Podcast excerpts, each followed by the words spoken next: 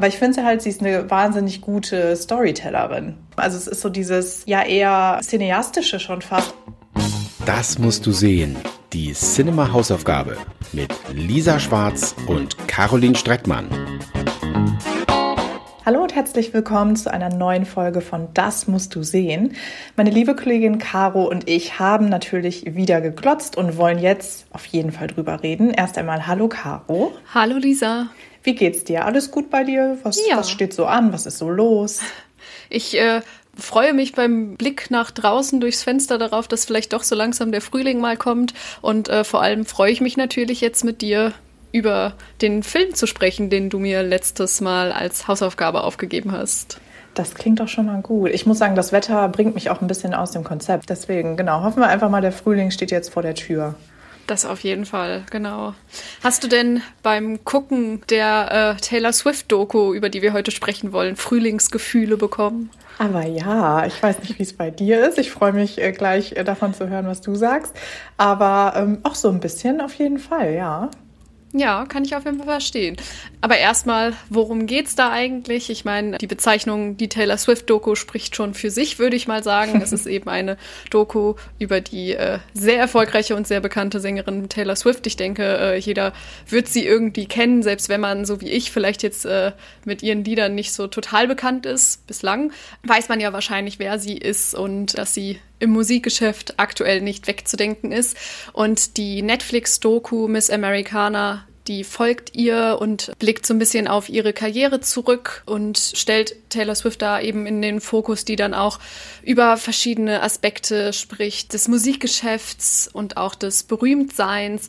Ähm, es ist ja allseits bekannt, dass das Berühmtsein eben auch seine Schattenseiten hat, die spricht sie eben auch an und gibt somit ein eher seltenen Einblick in ihr, ihre Gefühlswelt und ihr Privatleben, äh, weil sie da ja doch tendenziell eher ein bisschen ver verschlossen ist. Ähm, genau, gerade am Ende geht es dann auch viel darum, um den Zeitpunkt, wo sie das erste Mal öffentlich ihre Meinung zu politischen Diskursen geäußert hat. Das ist ja vor allem in den USA immer eine etwas heikle Geschichte, weil die Lager da doch sehr gespalten sind und man da, wenn man öffentlich äh, oder vielmehr als Person des öffentlichen Lebens seine Meinung äußert, ob man jetzt eher zum einen Lager oder zum anderen tendiert, doch ganz schnell eine ganze Menge Fans verlieren kann. Und äh, genau auch das ist dann Thema der Doku am Ende. Ja, vor allem äh, in der Country-Ecke ist es natürlich noch mal heikler, ne? könnte ich mir vorstellen, mit den politischen Äußerungen. Ich denke mal, da muss man auch verdammt vorsichtig sein, wenn man seine Fanbase behalten will. Und sie ist ja mit Country-Musik groß geworden. Von daher, ja, auf jeden Fall ein heikles Thema. Ja, das auf jeden Fall. Da äh, können wir auch direkt reingehen in die Diskussion. Das fand ich nämlich ganz spannend. Das habe ich jetzt, als ich, nachdem ich die Doku geguckt habe, mich ein bisschen äh, damit auch beschäftigt habe, habe ich das gelesen, dass Taylor Swift ja tatsächlich eine Zeit lang auch so von, von so einer ultrarechten Ecke auch so ein bisschen als Pop-Idol gesehen wurde. Mm, ähm, mhm. Und es da tatsächlich irgendwie so die, in Anführungsstrichen, ja, Verschwörungstheorie gab, dass sie äh, in Wahrheit ein verdeckter Nazi sei oh und äh, eigentlich in ihren Songtexten ja auch versteckte Botschaften waren, die die äh, ja so die die Neonazi-Bewegung, die Alt-Right-Bewegung in den USA, solche Bewegungen haben das halt für sich so ausgelegt und dann halt gesagt, äh, dass ja Taylor Swift in Wahrheit so das das alles Gute arische ver vertritt und verkörpert und äh, ja, deswegen war sie da wohl tatsächlich in einigen Teilen dieser Bewegung eine Art Idol und äh, ja, da sieht man dann natürlich schon, wenn sie sich dann äußert und halt sehr gegenteilig äußert,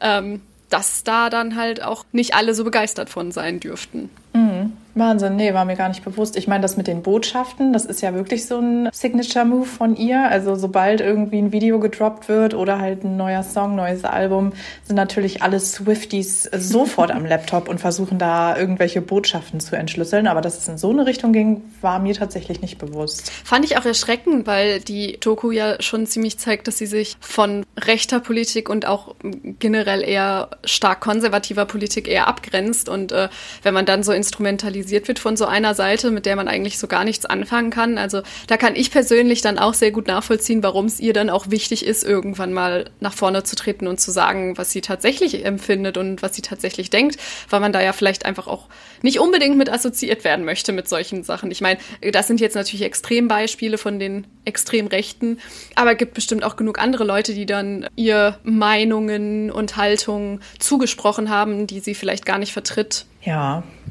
ich finde es halt auch irgendwie erstaunlich oder ich, ich fand, die Doku hat es halt total gut gemacht, so diesen ganzen Prozess den Zuschauern näher zu bringen. Also es geht ja wirklich über mehrere Jahre und äh, geht natürlich auch an die Anfänge ihrer Karriere und äh, ich sag mal so, man kriegt dann natürlich auch das eine oder andere Home-Video vorgesetzt von der zwölfjährigen äh, Taylor, die da mit ihrer Gitarre performt.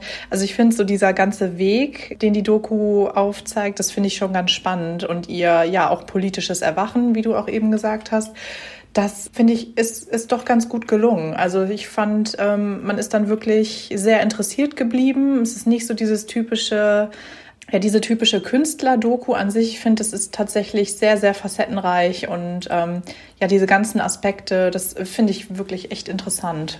Ja, ich muss auch sagen, ich fand es einfach super spannend, da so einen Einblick zu bekommen. Ich, ähm, ich persönlich finde, es hat auch authentisch gewirkt. Sie hat irgendwie sehr nahbar gewirkt in vielen Momenten der Doku. Es ist natürlich alles inszeniert, das ist natürlich klar. Sie weiß natürlich auch, dass äh, sie da im Rahmen von so einer Doku unter Beobachtung steht oder generell als Person des öffentlichen Lebens unter Beobachtung steht und äh, wird natürlich auch ein Interesse daran haben, sich äh, auf eine bestimmte Art ja zu inszenieren. Das, das natürlich schon. Ich denke allerdings trotzdem, dass man da irgendwie, zumindest habe ich so empfunden, authentische Momente hatte und irgendwie sie als Person einfach äh, besser kennenlernen konnte. Ich meine, ich hatte ja das auch schon in der letzten Folge gesagt, ich bin definitiv kein Swifty. Ich habe irgendwie bislang einfach, weiß ich nicht, generell mich noch nicht viel mit ihr und ihrer Musik beschäftigt.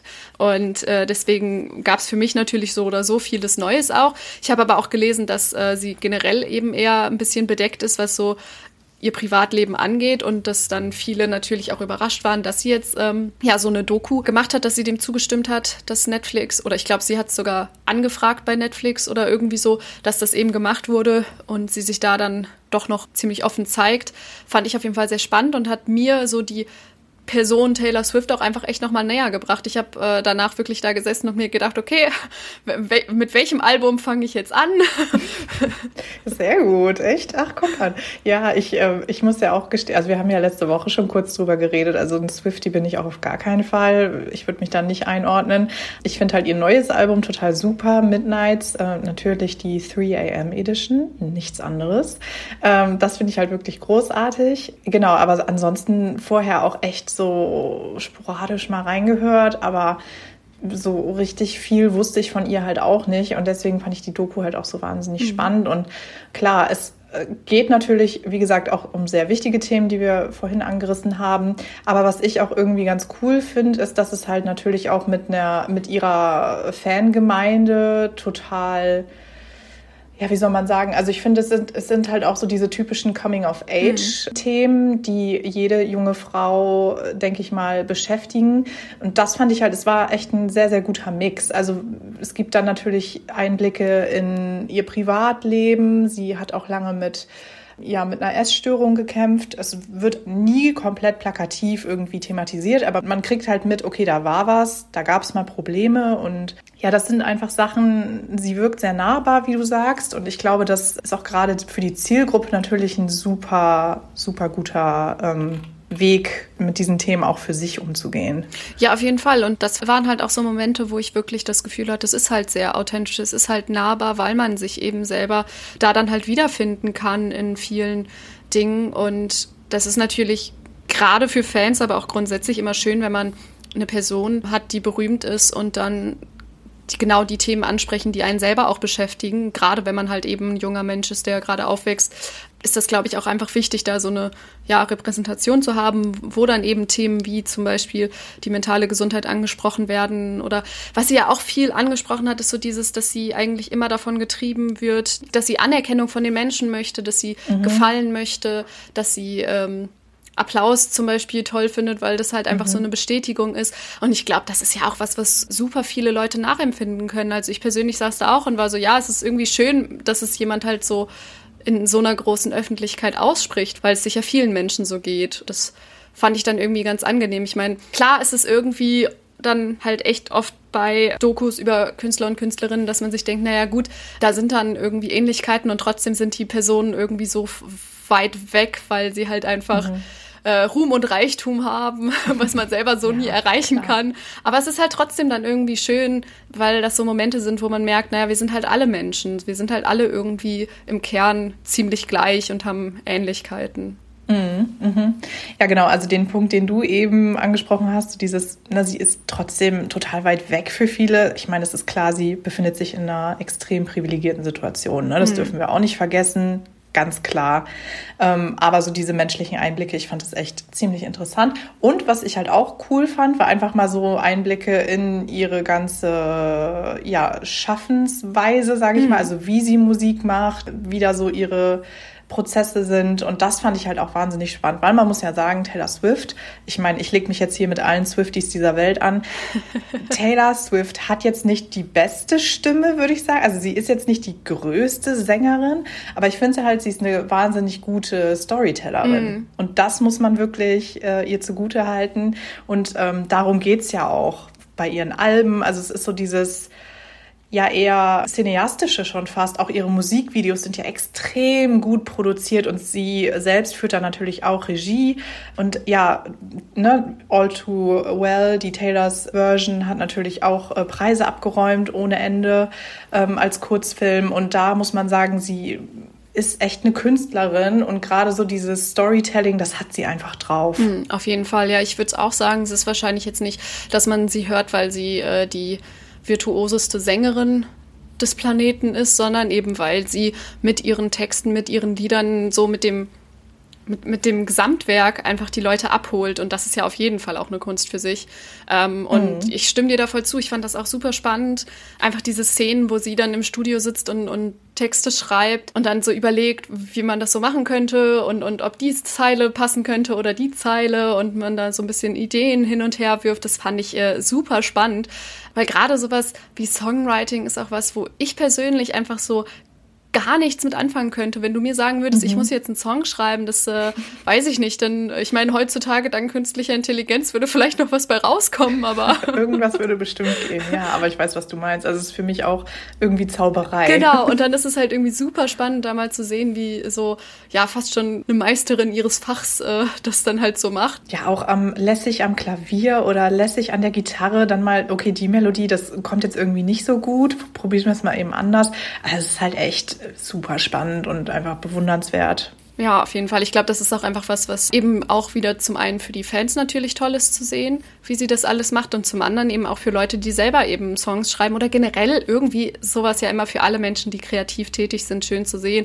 Auch eine Taylor Swift hat nicht von Anfang an den Song perfekt im Kopf. Auch sie probiert aus und ändert was mhm. und stellt fest, dass vielleicht die Zeile nicht so gut passt und äh, der Ton da besser funktioniert, die Tonfolge, wie auch immer das ist ja auch einfach immer schön zu sehen. Ja, auch das wieder halt irgendwie so ein Punkt von, wir sind alle irgendwie am Ende gleich. Mhm.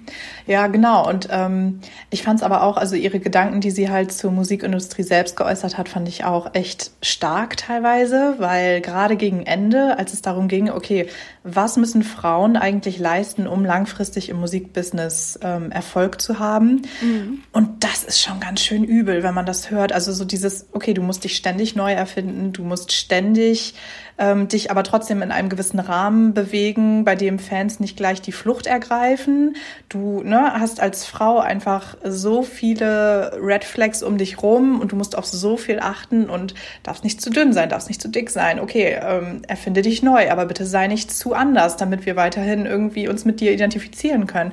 Und das fand ich, hat sie echt super gut auf den Punkt gebracht und ja, das Ganze auch so ein bisschen entzaubert und ist da auch auf Konfrontation gegangen, was ich echt gut fand. Ja, ja, ich finde halt vor allem so in der zweiten Hälfte ist da halt auch einfach so ein also ich meine, da ist generell so einfach die, die politische Dimension in der Doku dann stark, eben weil es ja auch um, um ihre politischen Botschaften geht, aber es ist halt mhm. auch so eine sehr, ja, so eine sehr feministische Note irgendwie dabei und es ist halt irgendwie ganz schön, dass auch thematisiert zu bekommen, was halt alles äh, nicht so gut läuft. Und auch da ist natürlich wieder der Punkt, ja, sie ist in einer privilegierten Position, weil ja, es ist für Frauen im Musikbusiness schwierig und es ist generell im Musikbusiness schwierig.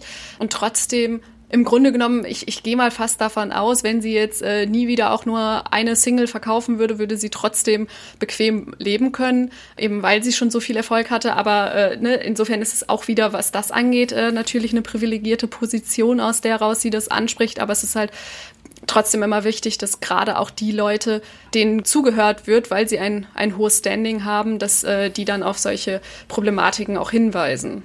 Mhm, auf jeden Fall.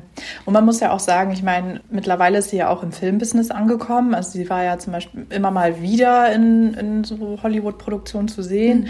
Jetzt zuletzt in Amsterdam zum Beispiel. Und sie ist ja jetzt auch schon ähm, an ihrem ersten Regieprojekt für Hollywood dran. Also ich bin mir auch sicher, sie wird da in die Richtung natürlich auch in Zukunft weitergehen und von daher kann man sich sicher sein, dass Taylor Swift auf jeden Fall im Showbusiness bleibt. In welcher Ecke, das bleibt abzuwarten, aber also sie wird auf jeden Fall präsent sein, auch in Zukunft. Ja. Auch über die 35 hinweg, würde ich mal ja. behaupten.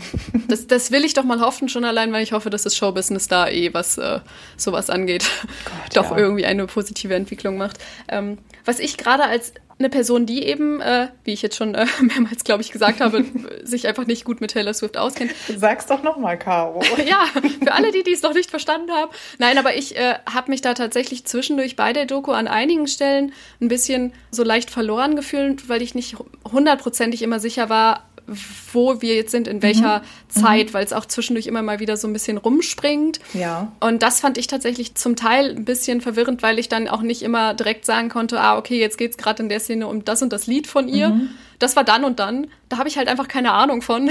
Insofern, ja. äh, das ist wahrscheinlich was, womit dann Fans oder andere Leute, die äh, ihre Lieder besser kennen, einfach mehr mit anfangen können, mehr den Überblick haben. Ich fand es tatsächlich ein bisschen schwierig, das manchmal zuzuordnen. Mhm. Genau, also ich wusste jetzt auch nicht, okay, an welchem Punkt der Reputation Tour war das jetzt? Und okay, keine Ahnung. Äh, nee, also da bin ich auch bei dir. Das, ähm, ab und zu ist es dann auch ein bisschen arg gesprungen, äh, was die Timeline angeht. Aber ich finde auch, das hat absolut nicht gestört. Man hat sich natürlich auch am Anfang so ein bisschen gefragt, okay, ähm, so dieses zwölfjährige Mädchen, was dann da auf der Bühne steht mit der Gitarre und um jeden Preis Country Star werden will. Es ist ja immer so ein bisschen, man ist da total vorbelastet, finde ich, und äh, voreingenommen und denkt sich erstmal, okay, was hat, was hat dieses Mädchen eigentlich für Eltern? Also was, mhm. was, ging, was ging da so ab, dass, dass sie so früh im Rampenlicht stand und ähm, ob das alles so freiwillig war und was hast du da so wahrgenommen? Also wie hast du da die Vibes so aufgefasst? Also ich hatte schon den Eindruck, dass man irgendwie schon das Gefühl bekommt, dass sie einfach mit ihrer Musik immer irgendwie nach draußen gehen mhm. wollte und da eben auch äh, schon früh wusste, dass sie damit Erfolg haben wollte. Aber ich meine, ja, so ein bisschen so diese Frage, ob da vielleicht dann auch teilweise Druck von außen bei war oder so, ist natürlich gerade in diesem Zusammenhang, dass sie direkt am Anfang irgendwie auch sagt, dass sie immer einfach ein gutes Mädchen sein mhm. wollte. Ja, stimmt. Das, ja unter dem Aspekt ist es natürlich schon so, dass man sich so fragt, naja gut, ist dann alles so generell, was sie in ihrer Karriere gemacht hat, immer komplett von ihr ausgegangen? Oder ist sie dann doch jemand, der da dem ja, Druck von außen öfters mal sich unterordnet und dann auch Dinge macht, äh, die sie eigentlich jetzt vielleicht nicht so gut findet. Das ist. Äh gut, das denke ich auf jeden Fall.